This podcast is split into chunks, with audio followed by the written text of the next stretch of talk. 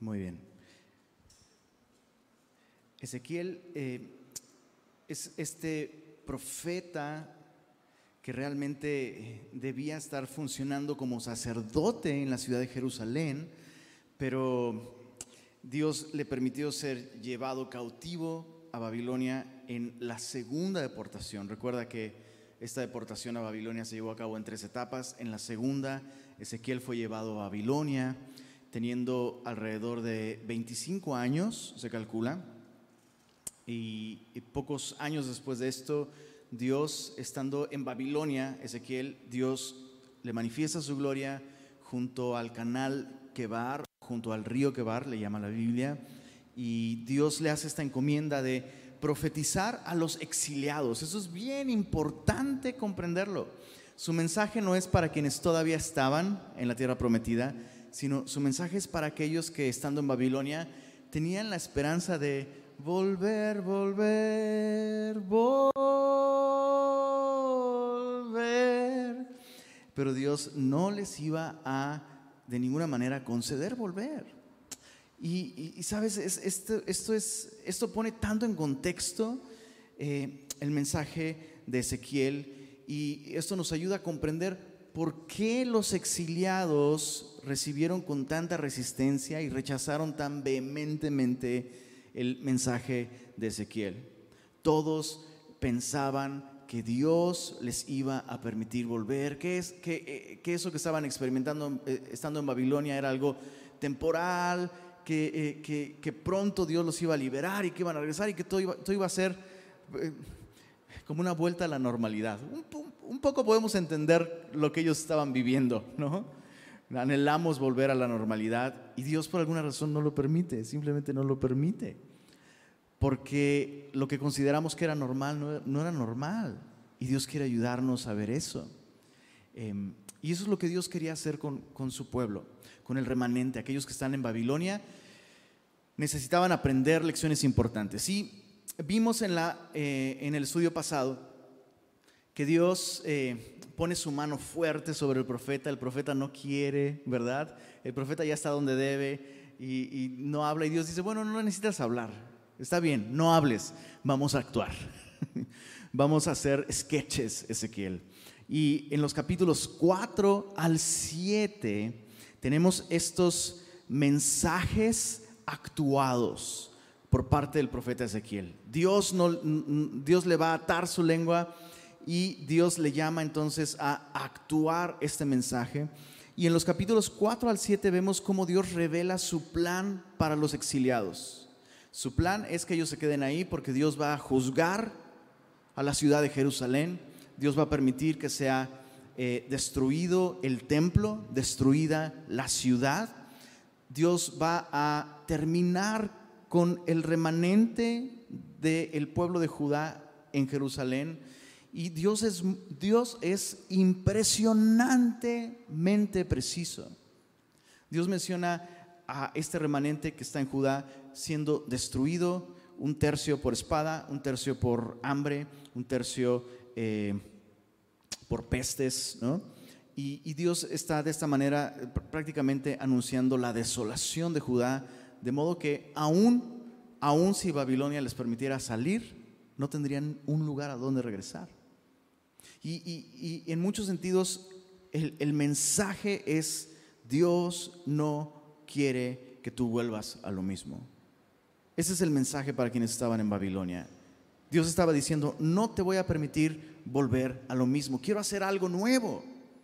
Lo que quiero hacer es algo completamente nuevo. No nuevo en el sentido de algo que nunca, que nunca he buscado, que nunca he pedido de ti, porque lo que Dios ha pedido siempre de nosotros es el corazón, ¿verdad? Dame, hijo mío, tu corazón, miren tus ojos por mis caminos. Eso es lo que Dios siempre ha buscado. Sorprendentemente, Dios busca una relación con nosotros. Pero nuevo, no entonces en el objetivo, sino nuevo en la manera. Porque ahora aquello que tú no puedes hacer por tu fuerza de voluntad, aquello que tú no puedes hacer por tus puras pistolas, ¿no? Lo voy a hacer yo por medio de mi espíritu, dándote un nuevo corazón. Y eso es lo que veremos en los capítulos 8 al 11, donde Dios anuncia que Dios va a quitar su gloria del templo. Dios revela el nivel de abominaciones y eh, actos repugnantes, le, dice una traducción en lugar de eh, abominaciones, actos repugnantes.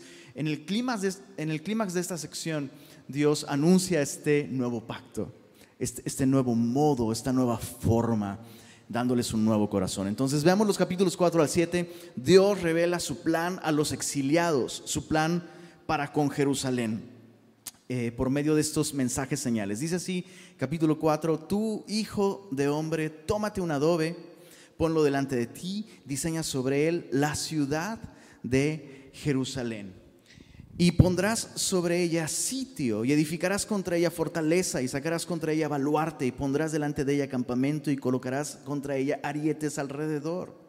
Tómate también una plancha de hierro, em, y ponla en lugar de muro de hierro entre ti y la ciudad. Afirmarás luego tu rostro contra ella, y será en lugar de cerco, y la sitiarás. Y dice el verso 3 al final, es señal a la casa de Israel. Entonces básicamente lo que Dios le dice es, quiero que juegues a los soldaditos, Ezequiel.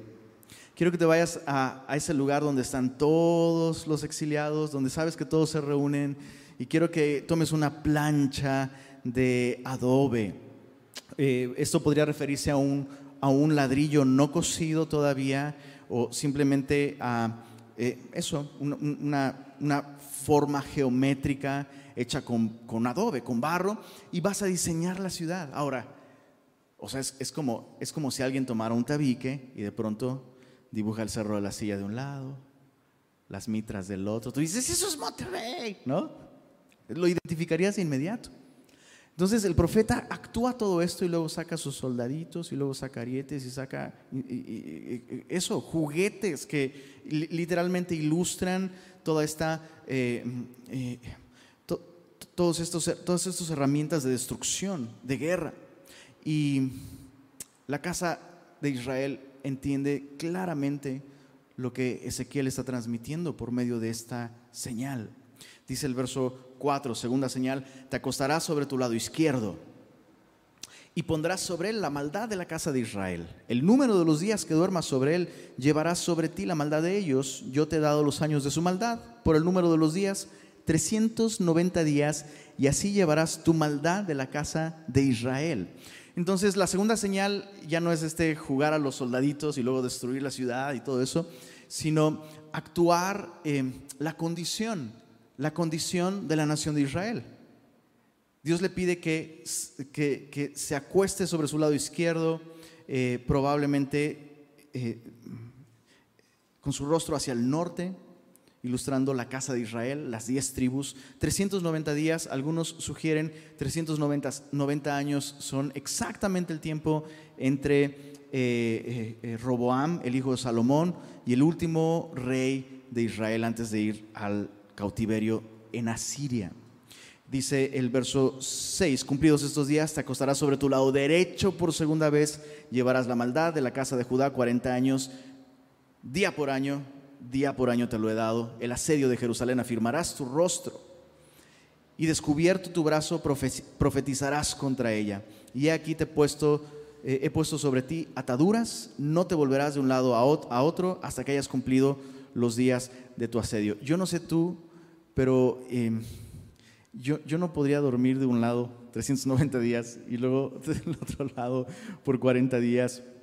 Algunos eh, se preguntan, ¿es esto algo eh, mm, o sea, 390 días estuvo así en esa posición y comía allí y, durante todo ese tiempo estuvo así en el exterior de manera pública, no lo sabemos. Eh, una posibilidad es que él eh, durante el día se fuera a un lugar público donde está toda esta ciudad y soldaditos y demás y hace esta dramatización por 390 días y luego por 40 días del otro lado Em, puede ser. Ahora recuerda que él estaba casado. Entonces su esposa, así de, ¿por qué no puedes dormir en las noches? ¿Cómo te lo explico, mi amor? Pues Dios me está llamando a dormir durante el día de momento. Dices, ah, yo siento el mismo llamado. No, no, no, esto es algo, es otra cosa. Sobrenatural. está actuando, está actuando. Y, y, está reflejando con esto la condición de la nación. La nación, la nación voluntariamente se entregó al pecado. Y somos esclavos de aquel a quien nos sometemos. O sea, del pecado para condenación, o sea, de la justicia para santificación. Eh, verso 10, luego dice, eh, perdón, verso 9, y eh, es la tercera señal, y tú toma para ti trigo, cebada, habas, lentejas, millo y avena y ponlos en una vasija y hazte pan de ellos. Ahora, observa esta mezcla de granos. Es la mezcla que se usaría en un tiempo de escasez. No hay condiciones adecuadas para poder eh, cosechar, sembrar, procesar el trigo. Eh, tendrías que acudir a una mezcla de granos para hacer este tipo, este tipo de pan. Y dice eh, verso 9, y hazte pan de ellos el número de los días que te acuestes sobre tu lado, 390 días comerás de él. La comida que comerás será de peso de 20 ciclos al día, esto es 200, 220 gramos.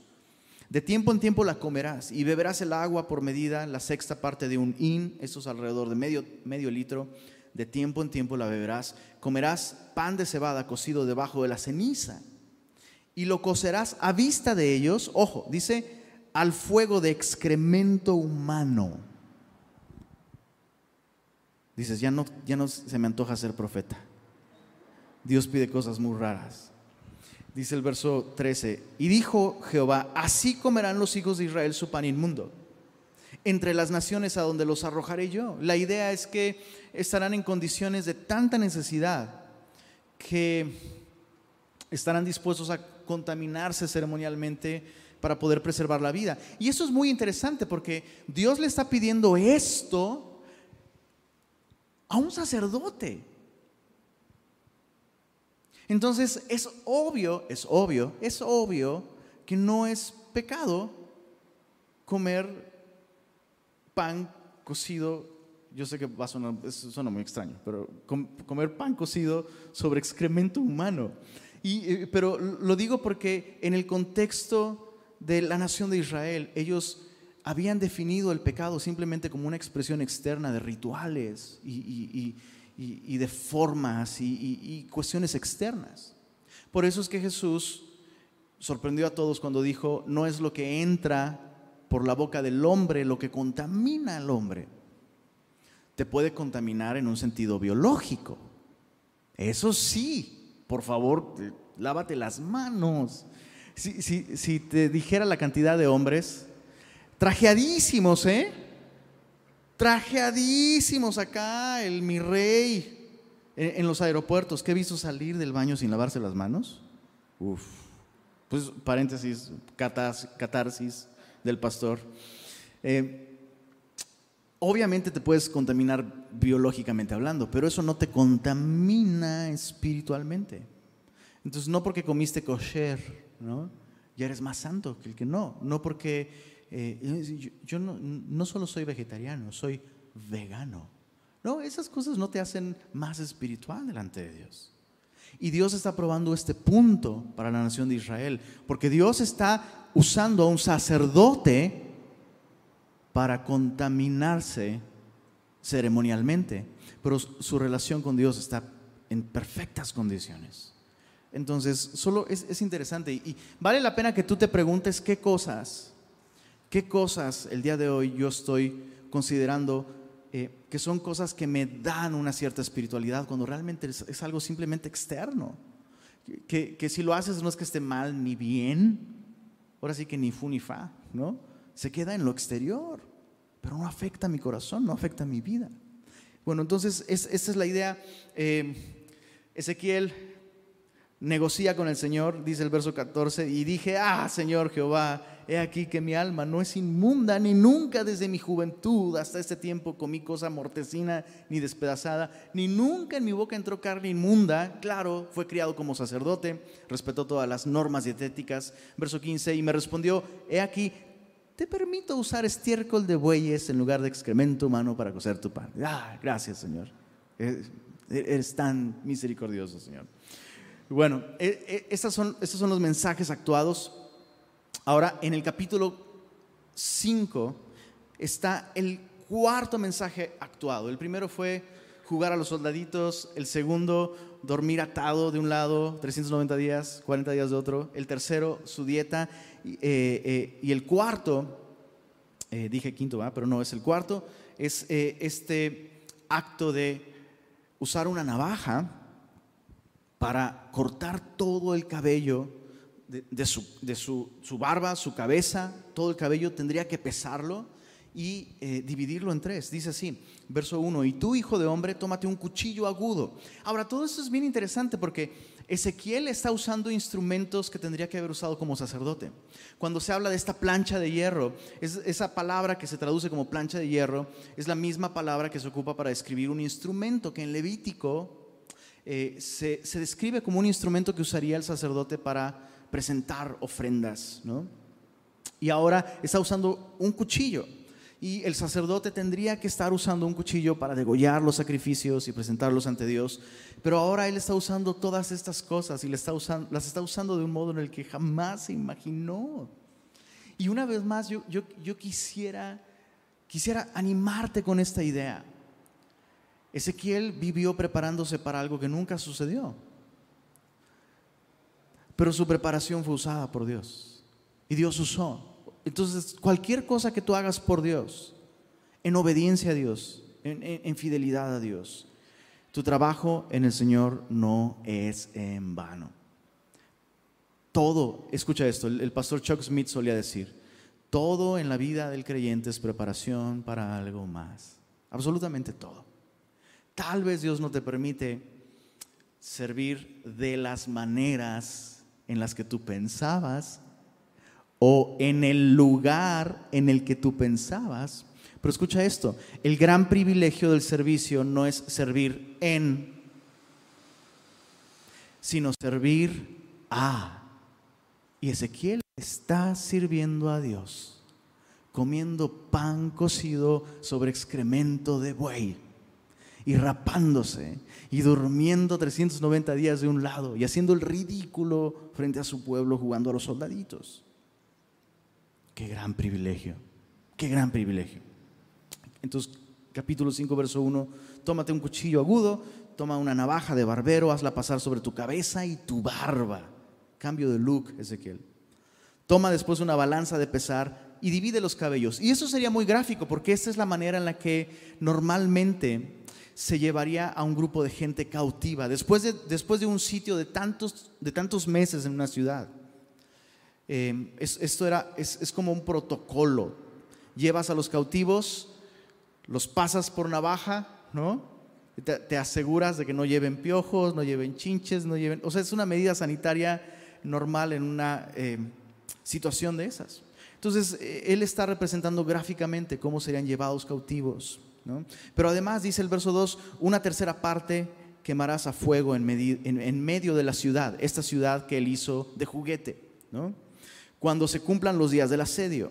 Tomarás una tercera parte y la cortarás con espada alrededor de la ciudad, y una tercera parte esparcirás al viento, y yo desenvainaré espada en pos de ellos. Es una descripción muy visual. Y, imagina al profeta haciendo esto en público. O sea, el día de hoy está muy cool si te, si te rapas, ¿no? o sea, a la Bruce Willis, ¿no? Pero en ese tiempo eso era algo escandaloso. ¿Por, qué te harías algo así?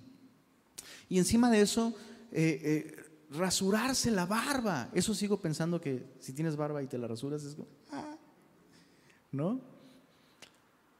Y Ezequiel toma estas cosas y toma una balanza y, tiene, que, y tiene que pesar y tiene que anotar. Eh, en total pesó tanto, entre tres, y, es muy específico y está transmitiendo una, imagen importante acerca de Dios, que justamente es lo que Dios quiere mostrar a través de estas actuaciones y es lo que vamos a ver en el resto del capítulo, del estudio esta noche. Así que mucha atención. La imagen que Ezequiel está transmitiendo con esta, con esta última actuación es que Dios es un juez justo. Y Dios cuando en su justicia envía juicio y trata con el pecado, Dios no se equivoca. No hay accidentes eh, en la disciplina divina. Dios es un juez justo. Y con justa medida Dios envía su, juicio, su disciplina al pecado.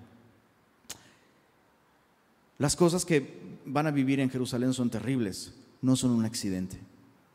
No son un accidente. Ni a Dios se le pasó la mano, ni Dios se descuidó por un instante. Dios está midiendo, Dios está pesando. Y eso debiera llevarnos a todos nosotros el día de hoy. A tomar en serio el pecado, pero también a tomar en serio las advertencias de Dios sobre el pecado. Veamos, veamos cómo entonces Dios le explica a Ezequiel. Recuerda, todo esto es actuado. Ezequiel no está hablando todavía. Y Dios le explica a Ezequiel por qué Dios va a hacer todo esto con, con su pueblo. Dice el verso, perdón, verso 6, verso 5, perdón.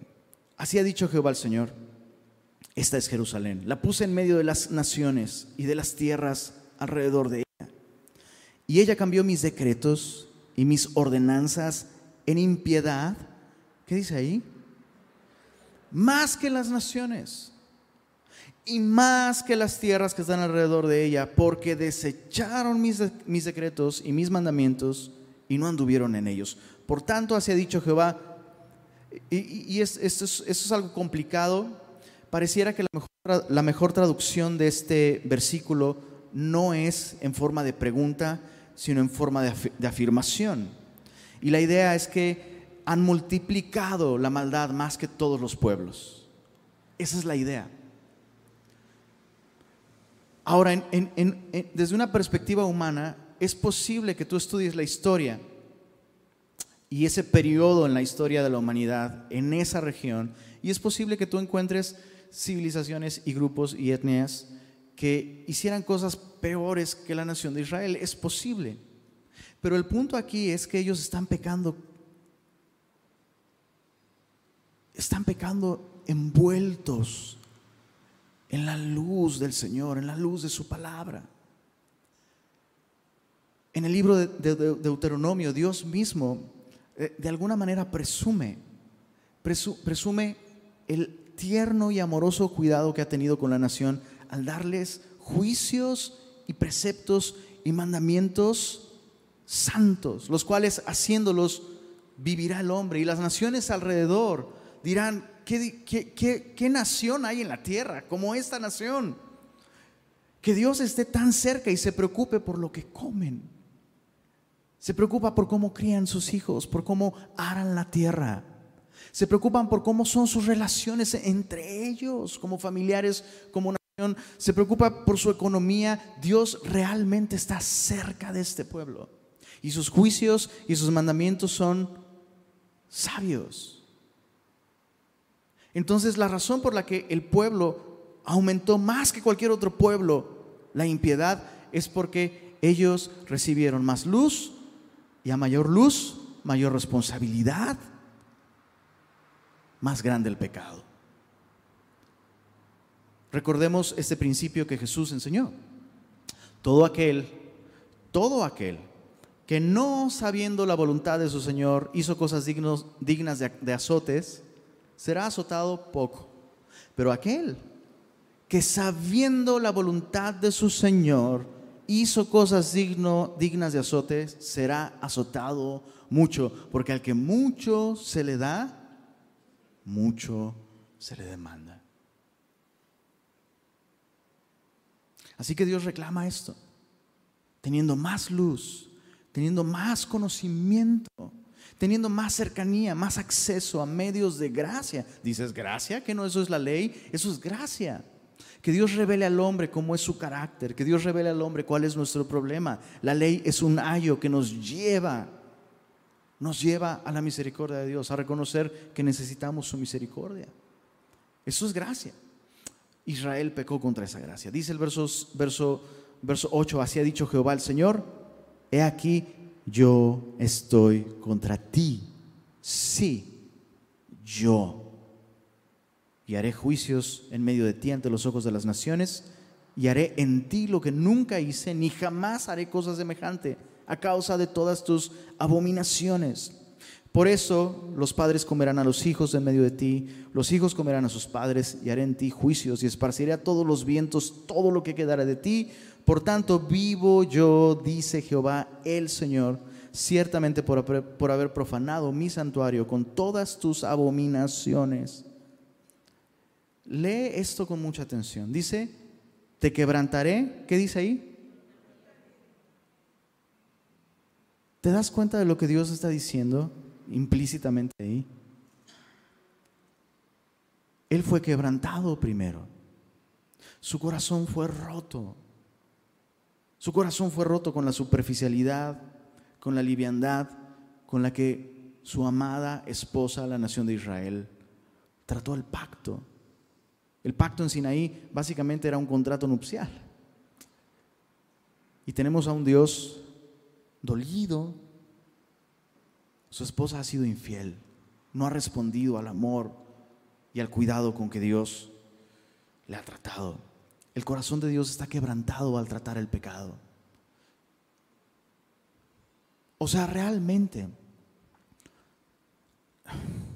realmente a Dios siempre, cada vez, y esto es algo que veremos en este libro, cada vez que Dios trata con el pecado del hombre, cada vez que Dios tiene que intervenir y poner un alto a la corrupción, a la maldad, Dios lo hace con un corazón quebrantado. Dios no tiene placer en la muerte del hombre, aunque éste sea un impío.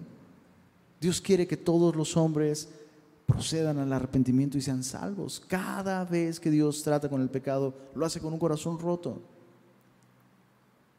Nosotros le decimos a nuestros hijos eso cuando tenemos que disciplinarles, ¿verdad? Mijito, esto me duele más a ti que a mí.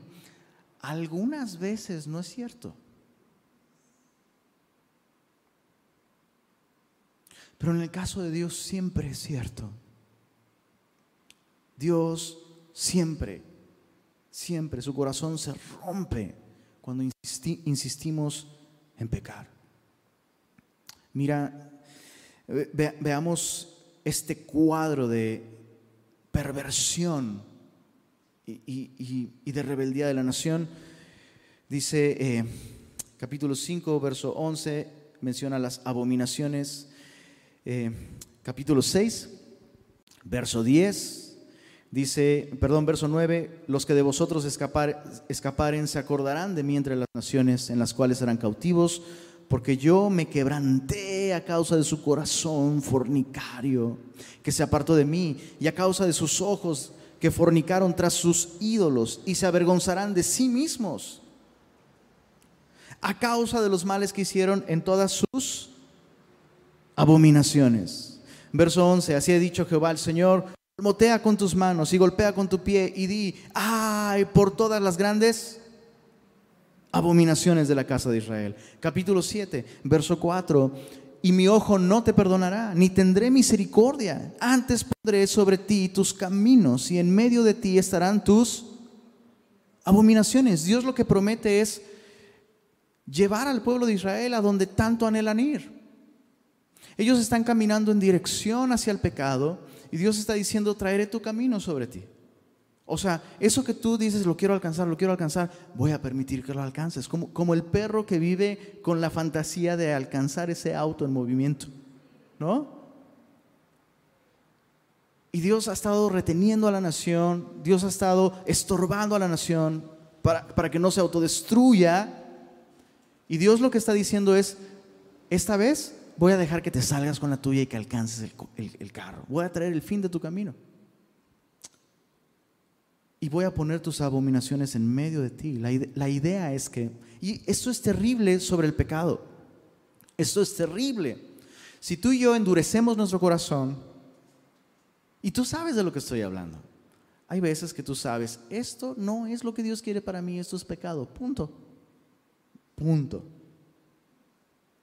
Pero nos hacemos de la vista gorda, ¿no? Como, dicen aquí, me, me encanta esa verbalización regia, nos sordeamos. Eso debería estar en el Strongs. Nos sordeamos, bro. Y lo que sucede es que cuando nos sordeamos, vamos perdiendo capacidad auditiva. Y la próxima vez sordearse es más fácil. Y la próxima vez endurecer el corazón es un poquito más fácil. Hasta que simplemente es lo que hacemos todo el tiempo. Todo el tiempo resistimos. Y llega un momento en que realmente, realmente ya no vemos nuestra maldad. Ya no vemos que está mal. Ya no lo vemos ya no nos duele, ya, no nos afecta. Eh, es como el, mocha orejas. ¿Se acuerdan del mocha orejas? Yo recuerdo que, eh, bueno, fue, fue la noticia cuando este cuate cayó y salieron eh, a la luz grabaciones telefónicas de cómo él extorsionaba a sus víctimas. Y recuerdo mucho una grabación en donde él mocha orejas, bro. O sea, él mocha orejas le dice a la señora, no, no, no entregó el dinero en donde quedamos, Dios la va a castigar, ¿eh? Dios la va a castigar por decir mentiras.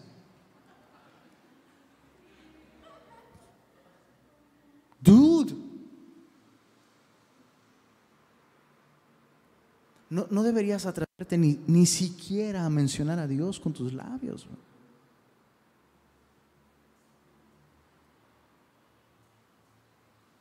Y sabes, ah, ah, yo quiero pensar que no hay ningún mucha orejas aquí en Semilla Monterrey. Pero ninguno de nosotros, por, favor escucha esto y perdona, perdóname que lo hable así de tú. No, no, me estoy exentando a mí mismo, pero a veces ayuda cuando alguien te dice, hey, tú, tú no eres exento de caer en la misma condición que el mucha orejas y citar versículos y hablar de Dios y pedir oración y orar por otros mientras te revuelcas en abominaciones, en ídolos que te van a destruir. Y Dios lo que promete es, voy a poner todo esto enfrente de ti. Voy, voy, para eso voy a destruir el templo. Para eso voy a destruir la ciudad.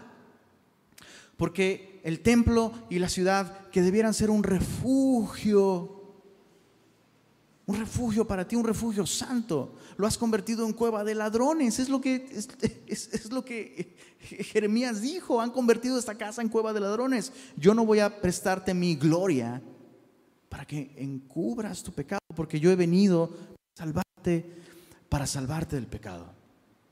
Entonces Dios va a quitar todo el maquillaje, toda la fachada, todo el rollo. Mira el capítulo 7, verso 8, ahora pronto derramaré mi ira sobre ti y cumpliré en ti mi furor y te juzgaré según tus caminos y pondré sobre ti tus abominaciones. Y mi ojo no perdonará ni tendré misericordia, según tus caminos pondré sobre ti y en medio de ti estarán tus abominaciones. Verso 20, por cuanto convirtieron la gloria de su ornamento en soberbia e hicieron de ello las imágenes de sus abominables ídolos, por eso se lo convertí en cosa repugnante. Ahora mira el, verso 24, traeré por tanto los más perversos de las naciones, los cuales poseerán las casas de ellos, y haré caer la soberbia de los poderosos, y sus santuarios serán profanados. Destrucción viene.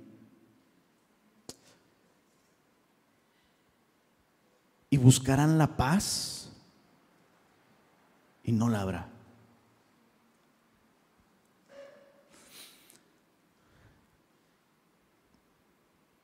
Siempre hay, que, siempre hay que ser honestos con respecto a la razón de nuestra falta de paz. A veces necesitamos paz porque nuestros ojos están puestos en donde no vamos a obtener paz, están puestos en las circunstancias. Pero otras veces tú y yo no tenemos paz porque nuestra relación con Dios no está en buenos términos. Y la Biblia nos dice esto, justificados pues con Dios por medio de la fe, tenemos paz. Paz para con Dios. Justificados por la fe, tenemos paz para con Dios. Pero hay momentos en nuestra vida en los que tú y yo, como el hijo pródigo, ¿verdad? nos vamos de casa, malgastamos los bienes que Dios en su gracia ha destinado para nosotros a precio de sangre. Y no tenemos paz. Y, y, en este segundo escenario, la falta de paz no es porque, o sea, no se resuelve con, ay amigos, oren para que Dios me dé paz.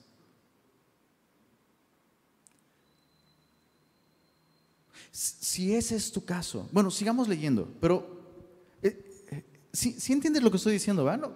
Luego me ven como si no supieran de lo que estoy hablando y digo, ¿solo a mí me ha pasado? ¿No? Le pides a todo mundo, ay, oren, que Dios me dé paz. Tú no necesitas que oren por ti, necesitas arrepentirte de tu pecado, confesarlo, apartarte y entonces, entonces volverás a disfrutar de esa paz que sobrepasa todo entendimiento.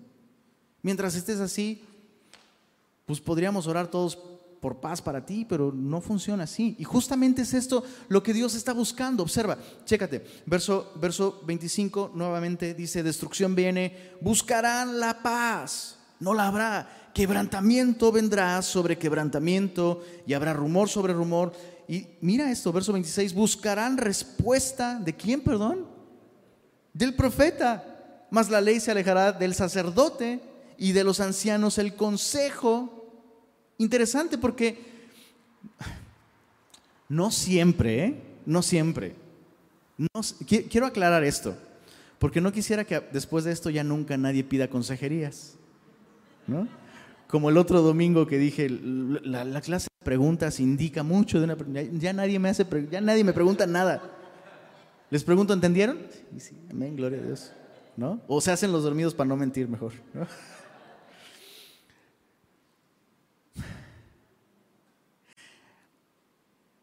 Algunas veces recurrimos a estos sustitutos de buscar al Señor directamente. Cuando tú y yo sabemos que nuestra relación con Dios está rota porque nosotros hemos pecado deliberadamente, intentamos reparar nuestra relación con Dios por medio de terceros. Entonces en lugar de ir con Dios y reconocer y admitir y confesar, pido una consejería. Y voy con el profeta. Y voy con ese anciano ese cristiano maduro que, es tan buen consejero. Y Dios lo que está diciendo aquí es, no hagas eso. Has hecho eso por tanto tiempo en lugar de enfrentar el asunto pendiente que tenemos tú y yo. Has intentado reparar tu relación conmigo por medio de terceros. Que el pastor ore por mí. Que el hermano me, dé consejería. Que mi amigo cristiano este, pues me escuche y me dé su opinión. Que oren por mí. Y Dios dice, no, no, no. Buscarán respuesta del profeta, más la ley se, alejará del sacerdote y de los ancianos el consejo. Es más, van a ir hasta, hasta con el rey. El rey se enlutará, el príncipe se vestirá de tristeza, las del pueblo de la tierra temblarán. Según, leamos esto, según su camino haré con ellos y con los juicios de ellos los juzgaré. Y este es el propósito de toda esta disciplina que Dios va a enviar. Dice, dice, dice así, y sabrán que yo soy Jehová. Sabrán que yo soy Jehová. Entonces, buscar al profeta, buscar al sacerdote, buscar a, los ancianos como sustituto de buscar al Señor puede ser una evidencia de una relación rota con Dios. Algunos de ustedes lo último que necesitan es que yo ore por ustedes o nadie más. Algunos de ustedes lo último que necesitan es una consejería. Algunos de ustedes sí necesitan una consejería. Y algunos otros sí necesitan que, ore por ustedes. Pero, pero entiendes el cuadro, ¿verdad? Entiendes lo que Dios está diciendo aquí. Hay cosas que solo se pueden solucionar yendo al Señor. Yendo al Señor. Capítulos 8 al 11 son una descripción de cómo Dios revela el pecado de la nación a Ezequiel y Dios le revela cómo él va abandonando a la nación, la gloria de Dios que antes habitaba en el templo, en el, lugar santísimo, encima del arca, ¿recuerdas? Entre los dos querubines. Allí moraba la gloria de Dios. Dios le muestra a Ezequiel cómo su gloria se va alejando de la nación. Lo sorprendente es que Dios, primero Dios le muestra a Ezequiel em, cómo su gloria, la gloria de Dios, y esto es, esto es brutal, la gloria de Dios está allí presenciándolo absolutamente todo. Mira, capítulo 8, en el sexto año, en el mes sexto, a los cinco días del mes, aconteció que estaba yo sentado en mi casa. Entonces terminaron estos sketches y ahora está en su casa. Y los ancianos de Judá estaban sentados delante de mí y allí se posó sobre mí la mano de Jehová el Señor. Y y he aquí una figura que parecía de hombre, desde sus lomos para abajo, fuego, desde sus lomos para arriba parecía resplandor, el aspecto de bronce refulgente. Esta visión, esta imagen la vimos en el capítulo 1. Dice, y aquella figura extendió la mano y me tomó por las guedejas. ¿Qué es esto? Pues las greñas, literalmente. Literalmente, lo tomó de las greñas. Dice, y el Espíritu me alzó entre el cielo y la tierra. Ahora, e, esto sucede en un sentido espiritual. De ninguna manera creo que esto haya sido doloroso para el profeta ni nada, pero es, algunas veces necesitamos eso de Dios, ¿verdad? Yo recuerdo, recuerdo una anécdota que cuenta el pastor Héctor Hermosillo eh, sobre uno de sus hijos y pues ya no la recuerdo tan bien, porque ya no recuerdo si fue sueño o si realmente pasó. Mi, esposa se acordará probablemente, pero eh, en el sueño o en la realidad, no recuerdo una cosa así, uno de sus hijos cae a la alberca y nadie se dio cuenta y cuando él lo alcanza a ver, ¿no? El chavito se va hundiendo ya así. Entonces todo lo que hace Héctor es estirar la mano y literal, ¿no? De las greñas lo sacó. ¿Te acuerdas? ¿Fue, fue, ¿Pasó o fue, un, fue un sueño? Sí pasó, sí pasó. Y, en cierto sentido eso es lo que Dios está haciendo con la nación de Israel al sacudirla con, con juicios tan severos.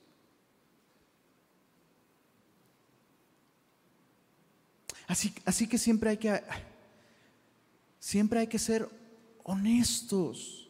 Siempre hay que ser honestos cuando atravesamos momentos difíciles, incómodos, que nos sacan de onda.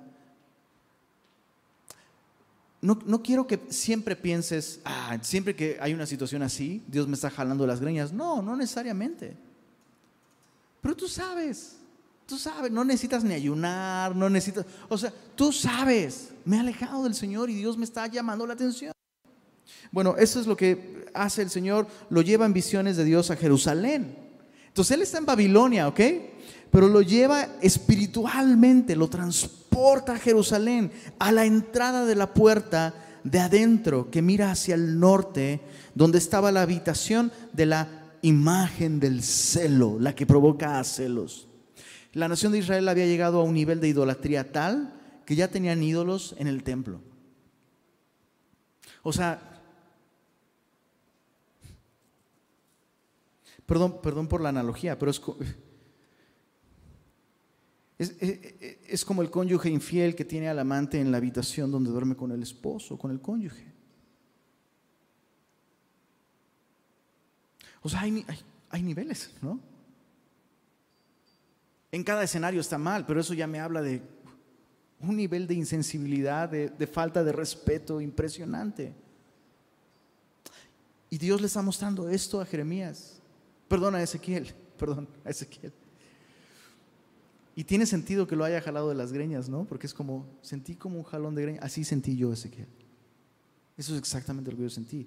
Y mira, mira, eso está todavía más mortal. Verso 4, y he aquí, allí estaba la gloria del Dios de Israel, como la visión que yo había visto en el campo. Y esa es una imagen estremecedora porque el pueblo está adorando un ídolo. Y están completamente cegados no solo a su pecado, están cegados a la gloriosa presencia de Dios. Dios está allí. Lo más hermoso que les pudiera pasar está allí. La persona más bella del universo está allí. Y ellos están adorando un, trozo de metal. Por eso es que David escribe en el Salmo 51, contra ti, contra ti solo he pecado y hecho lo malo. ¿Recuerdas lo que dice? Delante, delante de tus ojos.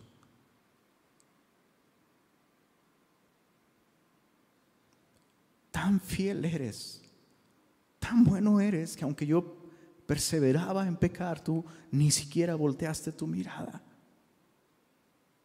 para cuidar de mí.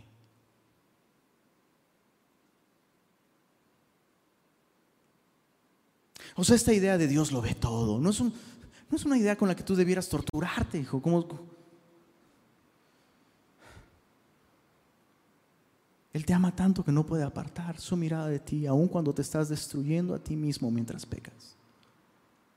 Pero aún para eso Dios tiene un límite.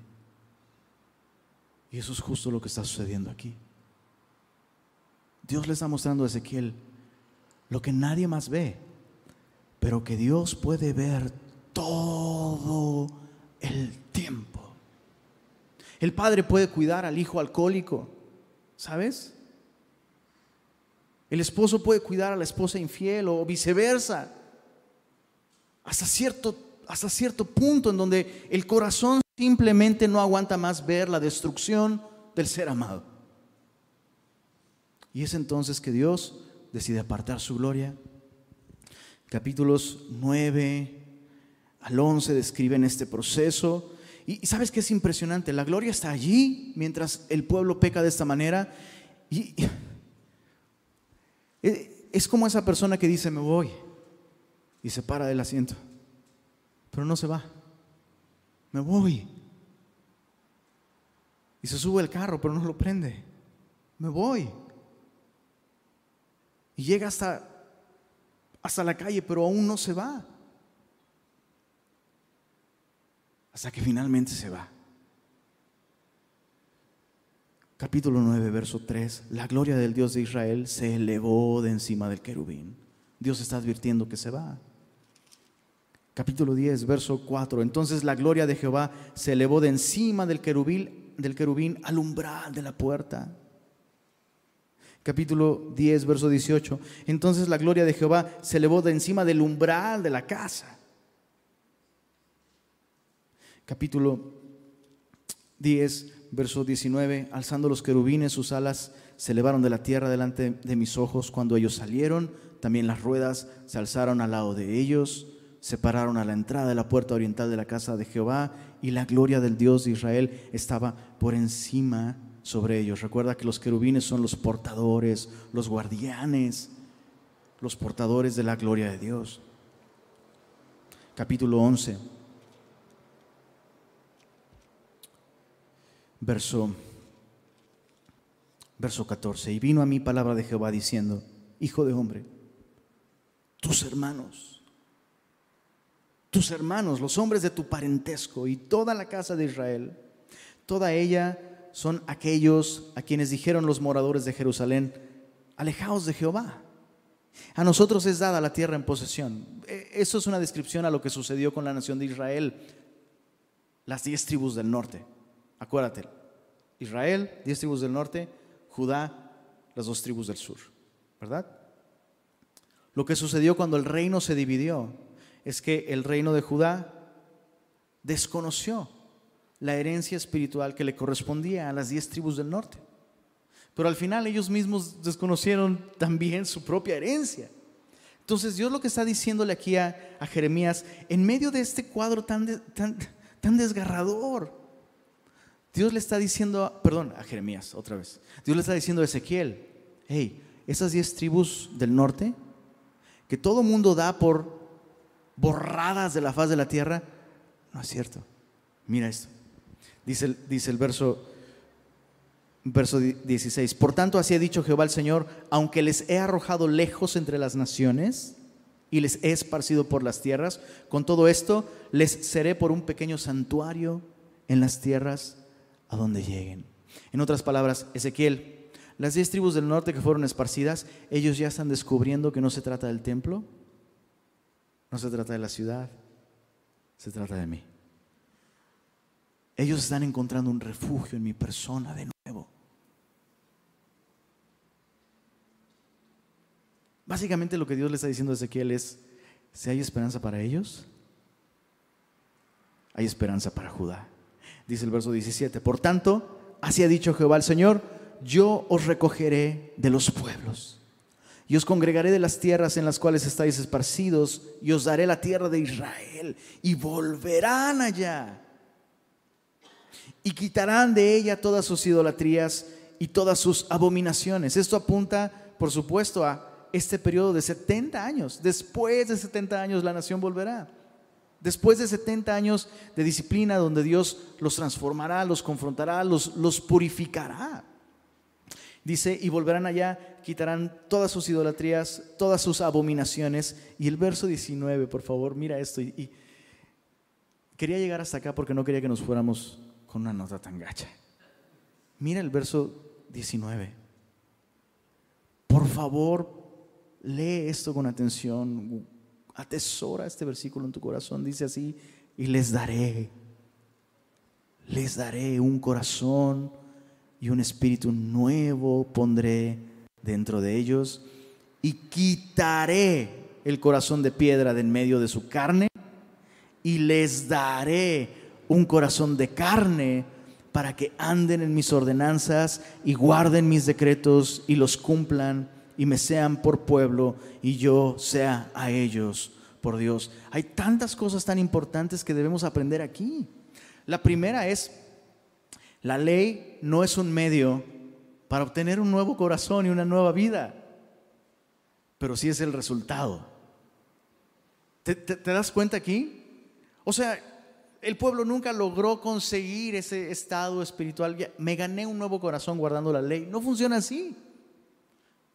Y, y lo segundo que quiero que observes es, ¿quién se atribuye la responsabilidad de hacer todo esto? Dios. Dios, Dios está diciendo, yo les daré. Y yo quitaré el corazón de piedra. Y yo les daré un corazón de carne para que anden en mis ordenanzas. El resultado será, cuando yo haga estas cosas en ellos, el resultado será que ellos podrán cumplir la ley. Y, sabes, esto es, esto es un destello de la doctrina del nuevo nacimiento que por alguna razón, por alguna razón,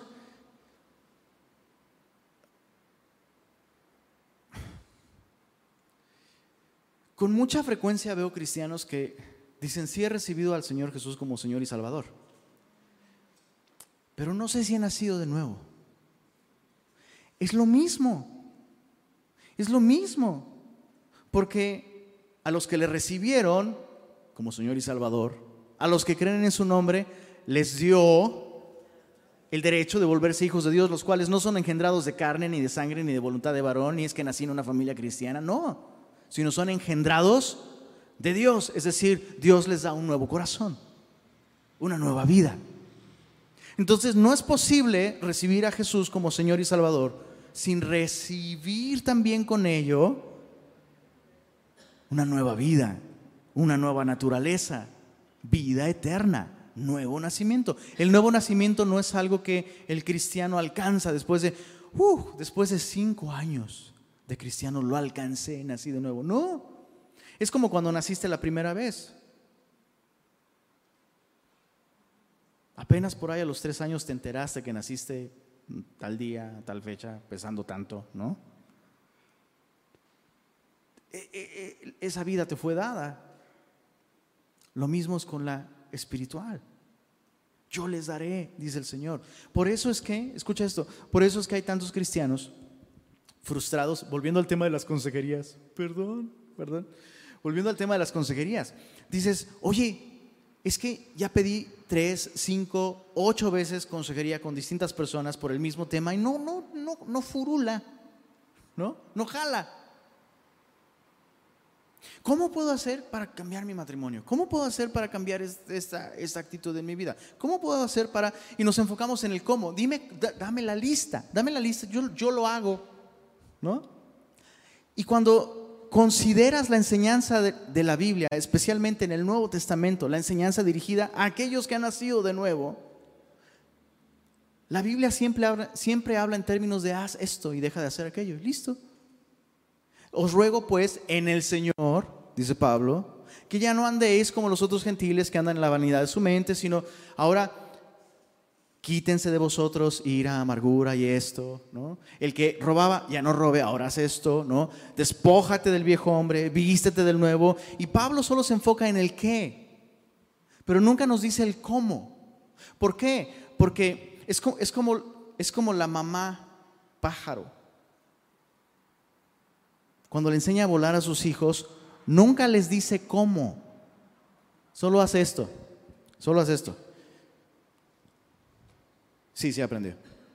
Listo. Porque del cómo se encarga la vida que ha recibido.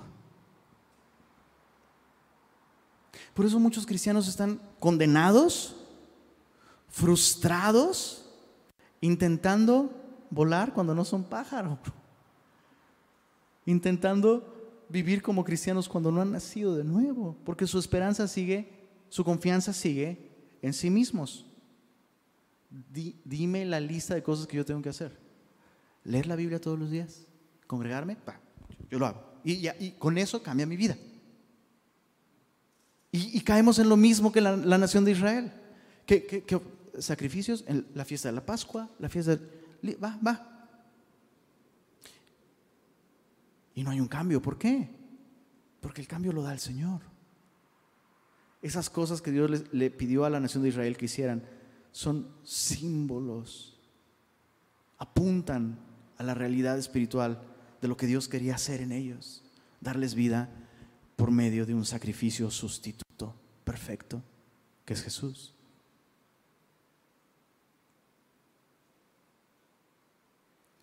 Y todo esto te lo digo para animarte, porque si tú has intentado vivir la vida cristiana y dices, no funciona, tal vez es la Biblia que estoy leyendo, tal vez es la iglesia en donde estoy, tal vez es, tengo que tomar un curso de esto, de aquello. No, bro, solo tienes que confiar en Jesús y reconocer que el problema está en el corazón. Y Dios quiere darte un nuevo corazón. Dios puede darte un nuevo corazón. De modo que su gloria no te abandone, no te consuma, sino que tu gloria llene tu vida. Su gloria llene tu vida.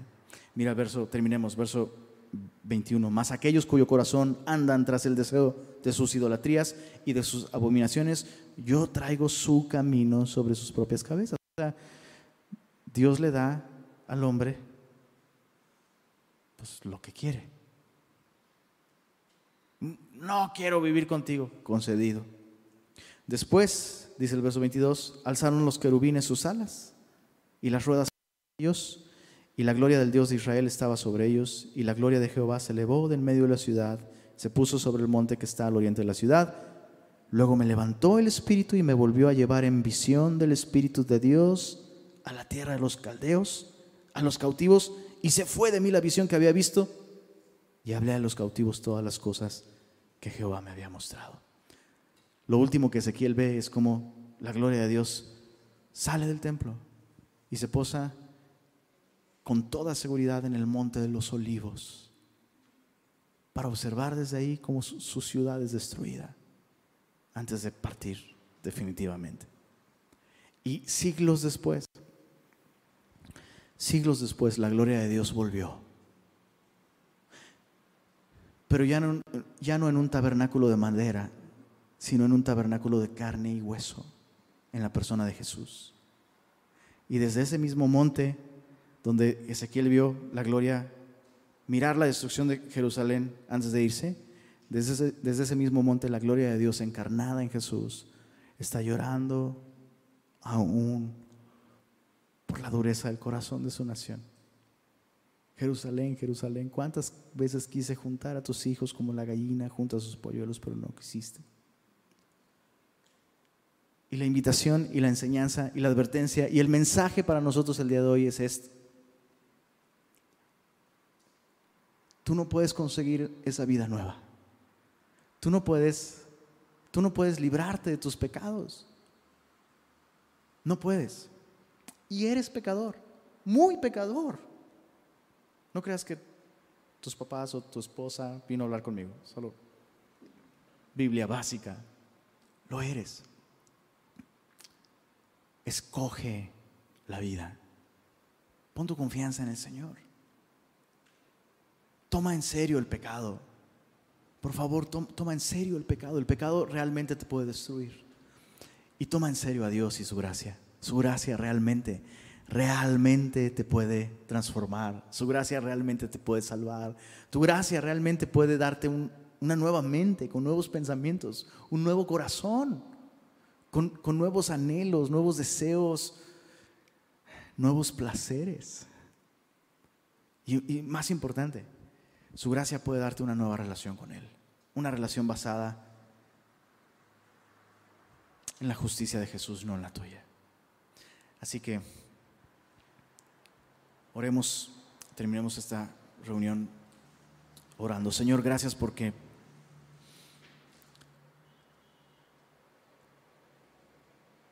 tú entregaste tu gloria, Señor. Y tú abandonaste tu gloria en los cielos para vestirte de humanidad, ir a la cruz y morir por nuestros pecados. Señor, si, aún la nación de Israel debía tomar en serio el pecado, ¿cuánto más nosotros, cuánto más nosotros que sabemos que cada pecado, cada pecado de la humanidad, cada pecado, Señor,